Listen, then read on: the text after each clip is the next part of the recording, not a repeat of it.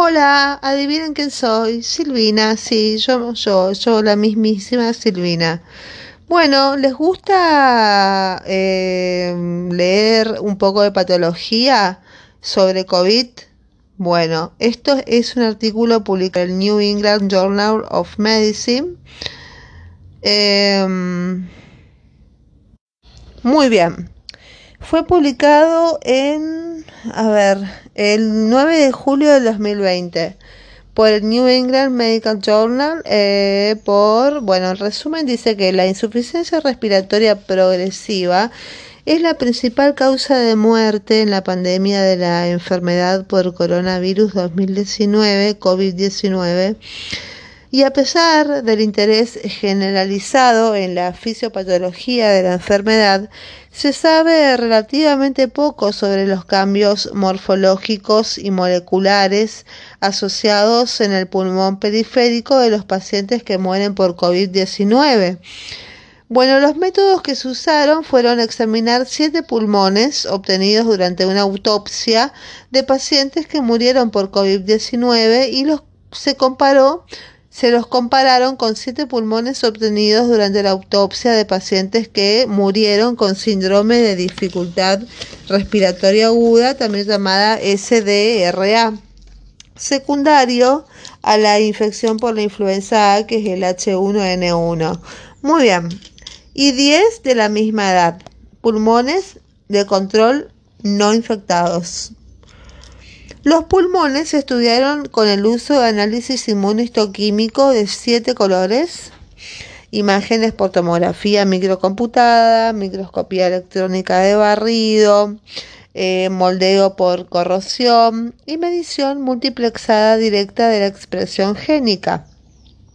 Los resultados. En pacientes que murieron por insuficiencia respiratoria asociada a COVID-19 o asociada a influenza, el patrón histológico con el, el pulmón periférico fue daño alveolar difuso con infiltración perivascular de células T. Los pulmones de pacientes con COVID-19 también mostraron características vasculares distintivas que consisten en una lesión endotelial grave asociada con la presencia de virus intracelular y membranas celulares rotas, el análisis histológico de los vasos pulmonares en pacientes con COVID-19 mostró una trombosis generalizada con microangiopatía. La microtrombosis eh, capilares alveolares fueron nueve veces más prevalentes en pacientes con COVID-19 que en pacientes con influenza. En los pulmones de pacientes con COVID-19, la cantidad de crecimiento de nuevos vasos, predominantemente a través de un mecanismo de angiogénesis intrususceptiva, fue de dos. Bueno, las conclusiones que sacaron es que en esta pequeña, pequeña serie la angiogénesis vascular distinguió la patología muscular del COVID-19 de la de la igualmente grave infección por el virus de la influenza. La universalidad y las implicaciones clínicas de muestras, observaciones, requieren más investigación para definirlas. La infección por el coronavirus 2 del síndrome respiratorio agudo severo SARS-CoV-2. En humanos se asocia con un amplio espectro de síndromes respiratorios clínicos que van desde síntomas leves de las vías respiratorias superiores hasta neumonía viral progresiva que ponen en peligro la vida. Clínicamente, los pacientes con enfermedad grave por coronavirus en el 2019, o sea, COVID-19, tienen dificultad para respirar e hipoxemia progresiva y a menudo reciben soporte ventilatorio mecánico. Radiológicamente, las opacidades pulmonares periféricas en vidrio esmerilado en la tomografía computada de tórax cumplen los criterios de Berlín para el síndrome de dificultad respiratoria aguda SDRA. Entonces, histológicamente, el sello distintivo de la fase temprana del síndrome de distrés respiratorio agudo es el daño alveolar difuso con edema, hemorragia y depósito de fibrina intraalveolar, como describen Katzenstein eh, et al. El daño alveolar difuso es un hallazgo inespecífico, ya que puede eh, tener causas no infecciosas o infecciosas, eh, digamos, em, como el síndrome respiratorio de Oriente Medio con coronavirus, que es el MERS-CoV, o el SARS-CoV, o el SARS-CoV-2, y virus de influenza, digamos que no es el único, la única causa de daño pulmonar. Y además no nos, no nos olvidemos del virus de influenza. Entre las características distintivas del COVID-19 se encuentran los cambios vasculares em, asociados con la enfermedad. Con respecto al daño alveolar difuso en la infección por SARS-CoV y SARS-CoV-2, se ha observado en forma anecdótica la formación de trombos de fibrina, que no se, pero no se ha estudiado sistemáticamente. Clínicamente muchos pacientes tienen niveles elevados de dímero D, así como cambios cutáneos en las extremidades que sugieren microangiopatía trombótica. La coagulación intravascular difusa y la trombosis de grandes vasos han relacionado con la insuficiencia de órganos multisistémicos. Los cambios vasculares pulmonares periféricos están menos bien caracterizados, sin embargo la vasculopatía en las redes de intercambio de gases, dependiendo de su efecto sobre la combinación de ventilación y perfusión resultante, podría contribuir potencialmente a la hipoxemia y los efectos de la postura. Por ejemplo, la posición prona sobre la oxigenación. A pesar de la experiencia previa con el SARS-CoV-2 y la experiencia temprana con el SARS-CoV-2 y los cambios morfológicos y moleculares asociados con estas infecciones en el pulmón periférico no están bien documentados. Y aquí examinamos las características morfológicas y moleculares eh, de pacientes que murieron por COVID-19 en comparación con los pulmones de pacientes que murieron por influenza y pulmones de control no infectados de la misma edad. La selección de pacientes y grupos de trabajo y los resultados fueron que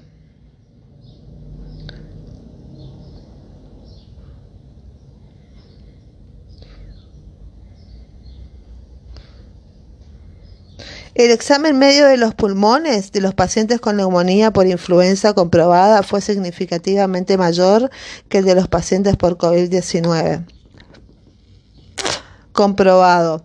El peso medio de los pulmones de control no infectados fue significativamente menor que los del grupo de influenza y el grupo COVID-19 una inflamación angiocéntrica, angiocéntrica.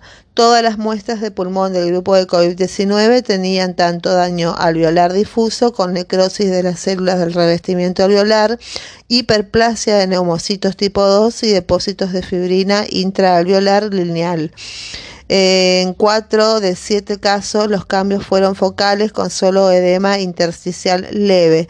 Los tres casos restantes tenían depósitos de fibrina homogéneos y edema intersticial marcado con eh, organización intraalveolar precoz. Las muestras del grupo de influenza tenían un daño alveolar difuso florido con edema intersticial masivo y depósito extenso de fibrina en todos los casos. Además, tres muestras en el grupo de influenza tenían inflamación de reabsorción y organización focal. Estos cambios se reflejaron en el peso mucho mayor de los pulmones de los pacientes con influenza.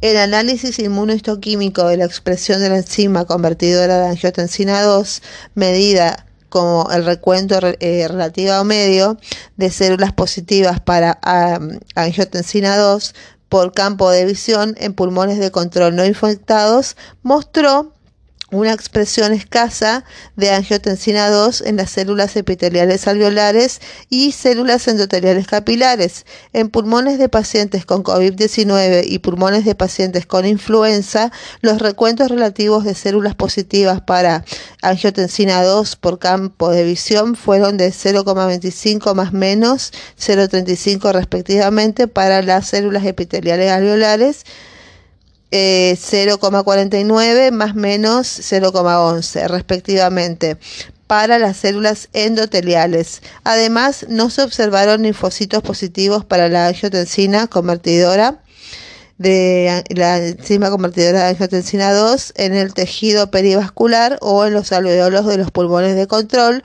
pero estaban presentes en los pulmones en el grupo de COVID-19 y en el grupo de influenza, con recuentos relativos de 0,22 y 0,09 respectivamente. En los pulmones de pacientes con COVID-19 y pacientes con influenza se encontraron números medios de similares de células T CD3 positivas dentro de un radio de 200 micrómetros de las paredes de los vasos precapilares y postcapilares en 20 campos de examen por paciente con el mismo tamaño de campo utilizado para el examen, las células TCD4 positivas fueron más numerosas en los pulmones de pacientes con COVID-19 que en los pacientes eh, con influenza, mientras que CD8, las células CD8, las células T positivas fueron menos numerosas y los neutrófilos fueron significativamente menos numerosos, adyacentes al revestimiento epitelial alveolar en el grupo de COVID-19 que en el grupo de influenza. Un análisis multiplexado de la expresión genética relacionada con inflamación que examinó 249 genes del panel de inflamación de N-Counter NanoString Technologies reveló similitudes y diferencias entre las muestras del grupo de COVID-19 y las del grupo de la influenza. Un total de 79 genes relacionados con la inflamación se regularon diferencialmente solo en muestras de pacientes con COVID-19, mientras que dos genes se regularon diferencialmente solo en muestras de pacientes con influenza y se encontró un patrón de expresión compartido para siete genes. Con respecto a la trombosis y la microangiopatía, la vasculatura pulmonar de los pulmones en el grupo de COVID-19 y el grupo de influenza se analizó con tinción de hematoxilina eosina tricrómica e inmunohistoquímica. El análisis de los vasos precapilares mostró que en cuatro de los siete pulmones de los pacientes con COVID-19 y en cuatro de los siete pulmones de los pacientes con influenza, los trombos estaban constantemente presentes en las arterias pulmonares con un diámetro de un milímetro a dos milímetros, sin luz luminal completa, obstrucción. Se pudieron observar trombos de fibrina en los capilares alveolares en todos los pulmones de ambos grupos de pacientes. Los microtrombos capilares alveolares fueron nueve veces más prevalentes en pacientes con COVID-19 que en pacientes con influenza. De eh, los trombos distintos por centímetro cuadrado del área de luz vascular fueron más grandes respectivamente. Los trombos intravasculares de las vénulas postcapilares de menos de un milímetro de diámetro se observaron el menor número en los pulmones con los pacientes con COVID-19 que en los pacientes con influenza. Dos pulmones en el grupo de COVID-19 tenían compromiso de todos los segmentos de la vasculatura en comparación con cuatro de los pulmones en el grupo de influenza. En tres de los pulmones del grupo de COVID-19 y en tres de los pulmones del grupo de influenza se encontraron trombos capilares y venosos combinados sin trombos arteriales. Los hallazgos histológicos fueron apoyados por micro CT tridimensional. Con respecto a la angiogénesis, examinamos la arquitectura microvascular de los pulmones de pacientes con COVID-19 y pulmones de pacientes con influenza y pulmones de control no infectados con el uso de microscopía electrónica y los pulmones del grupo de COVID tenían una vascularización distorsionada con capilares estructuralmente deformados. Los capilares alargados en los pulmones de pacientes con COVID-19 mostraron cambios repentinos en el calibre y la la presencia de pilares intosusceptivos dentro de los capilares. La microscopía electrónica de transmisión del endotelio de COVID-19 mostró daño ultraestructural del endotelio, así como la presencia de SARS-CoV-2 intracelular y el virus también podría identificarse en el espacio extracelular. En los pulmones de pacientes con COVID-19, la densidad de características angiogénicas intusceptivas, características por campo, fue significativamente más alta que en los pulmones de pacientes con influenza. Entonces, la densidad de características de la angiogénesis de brotación convencional también fue mayor en el COVID-19 que en el grupo de influenza. Cuando se trazó el recuento de características angiogénicas pulmonares en función de la duración de la estancia hospitalaria, se encontró que el grado de angiogénesis intususceptiva aumentaba significativamente con el aumento de la duración de la hospitalización. Por el contrario, los pulmones de pacientes con influenza tenían menos angiogénesis intususceptiva y ningún aumento con el tiempo. Se observó un patrón similar para la angiogénesis de brotes. Discusión.